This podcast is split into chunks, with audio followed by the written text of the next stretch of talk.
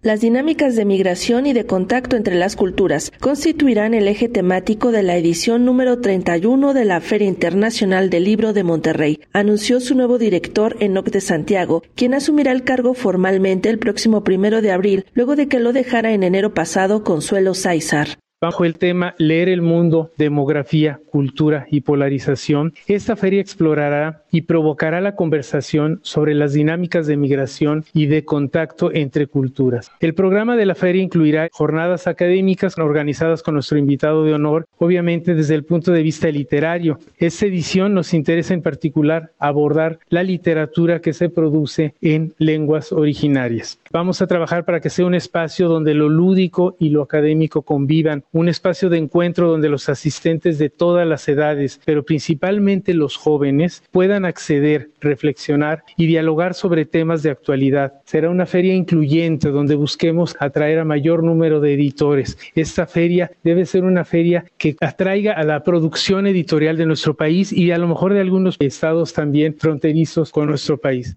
Organizada por el Tecnológico de Monterrey, la feria tendrá como invitado de honor a la Universidad Autónoma de Nuevo León. Ambas instituciones celebrarán en este 2023 su 80 y 90 aniversario respectivamente, un honor que posibilitará el diálogo entre las dos universidades de esa entidad, apuntó el rector de la Casa de Estudios invitada, Santos Guzmán. Externamos nuestro más sentido agradecimiento por la distinción que nos conceden de ser los invitados de honor de esta 31 primera edición de la célebre Feria Internacional del Libro Monterrey para conmemorar los 90 años de la historia de nuestra institución y 80 de la institución hermana Tecnológico de Monterrey. Eso simboliza aún más el que lo celebremos juntos y que desde hace ya tiempo estamos hermanados en proyectos comunes. Agradecemos al doctor Adri Garza y a todo el gran equipo de colaboradores del TEC de Monterrey por esta importante condecoración que nos une a través de la cultura y así tener la oportunidad de compartir con la sociedad neolonesa lo mucho que hemos logrado en los 80 y 90 años que festejamos como instituciones promotoras de la educación, la investigación y la difusión de la cultura.